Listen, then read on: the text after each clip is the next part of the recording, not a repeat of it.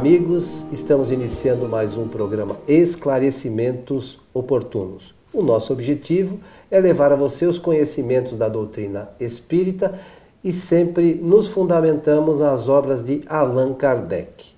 Conosco, como sempre, Milton Felipe.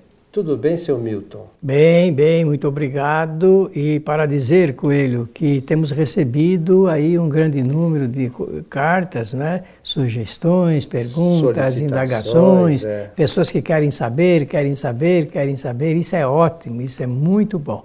É, eu, nosso desejo é sempre de que os bons espíritos nos ajudem sempre mais uma vez, com alegria, como disse o Coelho, estarmos aqui presentes para mais um programa. Nós estudamos também com quem está ouvindo e, e vendo o nosso programa. É, com através das solicitações, nós temos que nos preparar aqui, buscar os conhecimentos para poder falar coisas aqui condizentes com as obras da doutrina que são as de Kardec. Isso mesmo.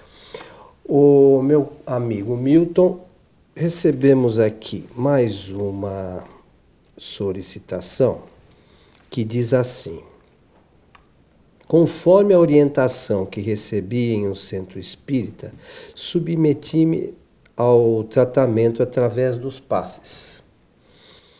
Fui a todas as reuniões recomendadas, recebi eh, os passes e ouvi as palestras. Sinceramente, não obtive o resultado que desejava. Os espíritos perturbadores continuam a influenciar minha casa. O que eu faço? O que devo fazer?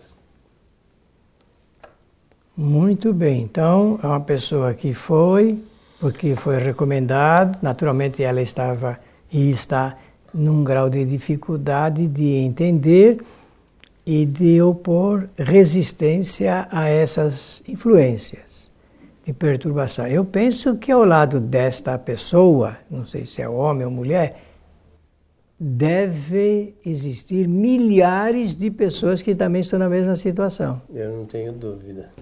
Então nós temos que fazer um estudo a respeito desse assunto doutrinariamente e com a metodologia espírita fazer a recomendação desejável. Então nós vamos fazer. Em primeiro lugar, Claro que eu sei que as pessoas querem encontrar no centro espírita uma resposta utilitária. Isto é, ela aguarda que o centro espírita resolva o seu problema com a maior urgência possível. Está tá tudo certinho eu estou falando? Claro. Então, é, esta é uma exigência em decorrência de uma necessidade. Agora, é esse o papel do centro espírita? Com certeza que não. O centro espírita abre as suas portas e nada cobra de ninguém para oferecer o conhecimento da doutrina espírita. Pelo menos deveria ser esse o objetivo prioritário do centro espírita. O, centro, o objetivo é esse, é que às vezes nem sempre. Né? É, ou não é possível, ou então há uma mudança de atitude em relação ao seu trabalho.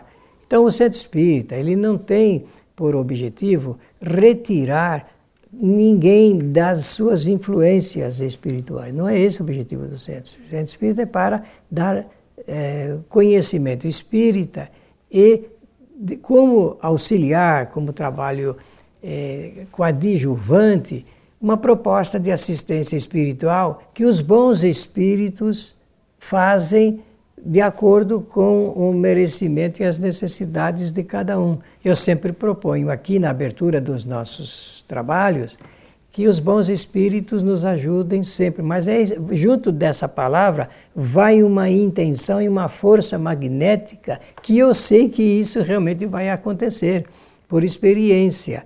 Mas atrás disso tem um conhecimento doutrinário fundamental. É necessário o conhecimento para a pessoa entender por quais razões os espíritos estão ali na sua casa, como diz, influenciando, eh, perturbando, trazendo desconforto espiritual. Primeiro de tudo é entender por que, que eles estão aí.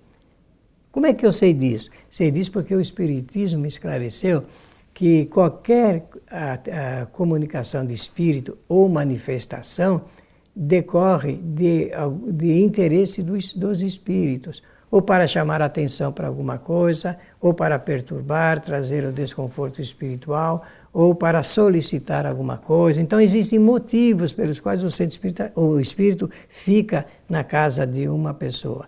Algumas casas têm um só espírito perturbador, mas a maioria tem muitos espíritos perturbadores. E eu aprendi que nós atraímos os espíritos através do nosso pensamento. Você aprendeu nos livros de Kardec isso? Isso mesmo, no, é. no livro dos Espíritos e no livro dos Médicos. Pensamentos bons atraem bons espíritos. Pensamentos maus atraem maus espíritos. Pensamentos de dúvidas, de revolta, de inveja, de ciúme, de, de sentimentos de vingança, tudo isso atrai espíritos da mesma categoria de pensamentos. Então, assim, numa linha bem é, linear, eu diria, direta, a gente poderia responder assim: olha, você quer que espíritos bons visitem a sua casa, permaneçam ali, então tenha sempre bons pensamentos. Mas ao lado dos pensamentos, também bons sentimentos. Temos que alimentar bons sentimentos. É, é assim que a doutrina espírita explica, na prática, esse assunto ligado com a atração dos espíritos. Meu amigo Milton, é, pela nossa experiência na nossa casa espírita, e eu acho que nas demais a coisa não deve acontecer de forma muito diferente, é que as pessoas, como você mencionou, vêm atrás de uma solução mágica na casa espírita, de um milagre. E o espiritismo não realiza milagres. O que, como você mencionou, o espiritismo quer trazer o esclarecimento para as pessoas, o conhecimento doutrinário, como é que funciona o intercâmbio entre encarnado e desencarnado. Essas questões que o Espiritismo é, vem informar a todos nós. O problema é que, eu, na minha visão, me perdoe se eu estiver errado, é que, como você disse, as pessoas vão à casa espírita buscando a solução dos problemas e elas ouvem, como talvez essa pessoa disse, as palestras. Só que elas não prestam atenção. Elas estão mais preocupadas com a hora de ir embora, sabe? Do que com o que está sendo dito. Então, é, como você já falou aqui por diversas vezes, o Espiritismo é uma doutrina de conhecimento. E é com este conhecimento que nós vamos fazer com que esses espíritos fiquem mais longe de nós. Porque eu acho meio impossível é, ninguém ter nunca um obsessor, porque a gente não consegue 100% do tempo ficar com os pensamentos ele elevados. Mas que a gente consegue minimizar essa situação, isso eu acho que a gente consegue. Em nosso programa anterior, se não me falha a memória, você havia mencionado uh, a questão prioritária para a gente sair dessa condição que é a renovação moral. Então, meus amigos, não existe mágica. Se você quer é, que a sua vida mude, não é que todos os problemas serão resolvidos, não é que suas doenças acabarão, porque às vezes a nossa cura é a doença. Né? A, a doença ou a enfermidade pela qual nós estamos passando, talvez seja a cura de nosso espírito. Então, também nisso, o Espiritismo traz informações que nos auxiliam no entendimento dessas questões. A palestra ajuda, mas a gente precisa estar atento o que é dito. Os passes ajudam? Claro que sim. Os bons espíritos nos ajudam sempre, como você sempre fala, eles estão sempre prontos para nos ajudar. Mas aí cabe uma pergunta: nós estamos receptivos à ajuda deles? A toda essa ajuda, é verdade. Não é? São questões que a gente tem que pensar. Então, eu, eu sugiro às pessoas que quando é, vão a uma casa espírita, procure pensar sobre essas questões na hora da palestra, procurem buscar o conhecimento. Olha, eu não entendi bem a coisa que foi dita? Como é que funciona mesmo essa coisa de o espírito ficar próximo da gente? Como é que é essa ligação pelo pensamento? Será que é, eu, como é que eu posso melhorar isso? Procura pessoa, as pessoas da casa, os orientadores, para se informar e saber, olha, se você fizer a leitura do, do item tal, do livro dos espíritos, do livro dos médicos, você vai entender, ou o que é o espiritismo, né? Você vai entender melhor como é que esse mecanismo acontece. Como é que ele funciona. É, né? Eu acho que é, falta, às vezes, um pouquinho de também boa vontade nossa, né? Porque nós nos colocamos numa situação muito cômoda esperando que o milagre aconteça. E é, não vai acontecer. Não vai, não vai porque a, a nossa situação não é uma situação eh, que tem como questão básica o, o, o lado numérico. Por exemplo, ela está dizendo aí que foi a tantas reuniões, recebeu tantos passes. Então, não é o número de passes que vai fazer a renovação moral de uma pessoa é realmente a sua aplicação, seu estudo antigamente, isso antigamente do tempo da Grécia Antiga, os filósofos eh, traçavam um conhecimento com um, uma, uh, um, comportamento com base nas grandes virtudes, virtudes. Jesus de Nazaré também adotou esse princípio das grandes virtudes para propor uh, novas atitudes e, portanto, uma nova forma de viver. Quando nós falamos aqui em nosso programa algumas vezes sobre esse assunto da renovação moral,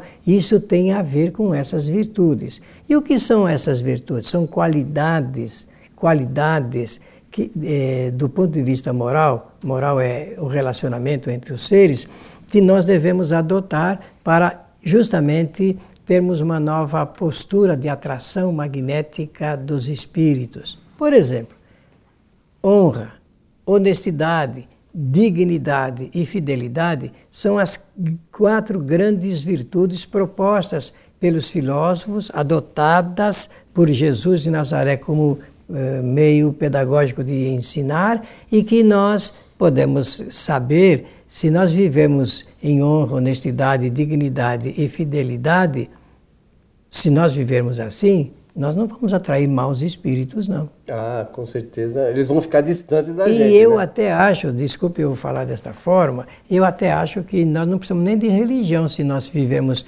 em regime de honestidade, de honra, dignidade e fidelidade. Porque nós temos aí o homem completo, proposto por Jesus de Nazaré. Ao lado disso, adotar aqueles pontos eh, que ele supõe, Jesus supõe, e ele propõe isso nas suas parábolas, de que nós temos que ter uma postura solidária com o semelhante, é falando da caridade. Então, paciência, tolerância e indulgência.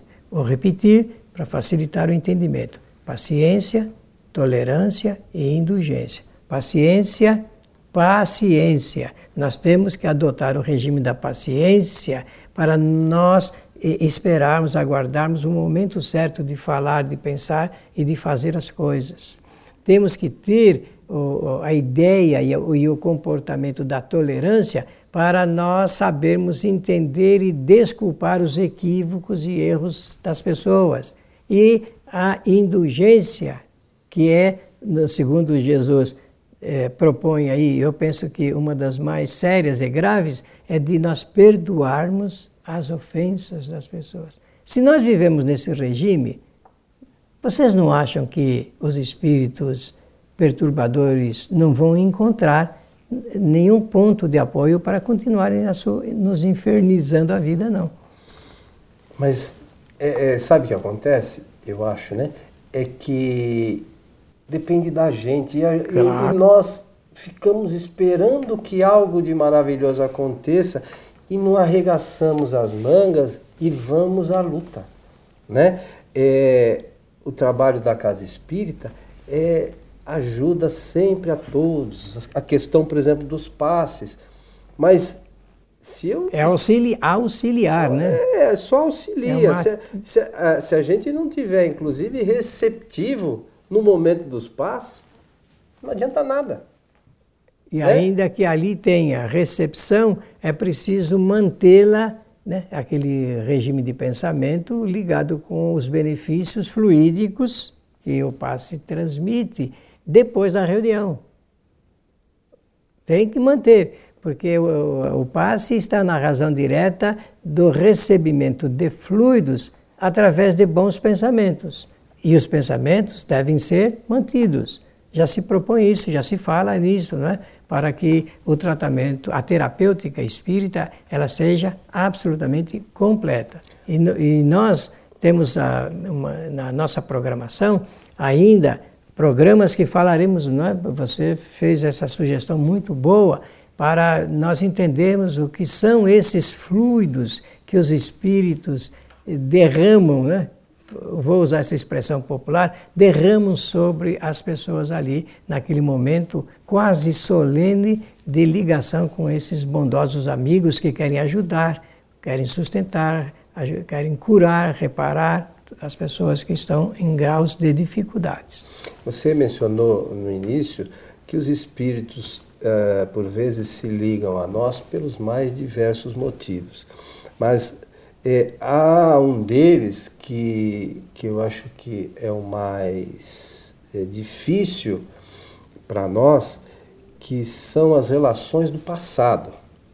E muitas casas espíritas, hoje eu não sei, eu acho que algum, eu sei que algumas não fazem isso, mas a nossa casa e outras que eu conheço fazem aquele chamado trabalho da desobsessão, que onde a gente procura é, conversar com esses espíritos, orientá-los, né, para tentar demovê-los da ideia de prejudicar as pessoas, porque esse essa essa atuação desses espíritos é efetiva, leva muitas pessoas a sanatórios, né, até a suicídio, uhum. e a gente não se dá conta dessa ação efetiva dos espíritos.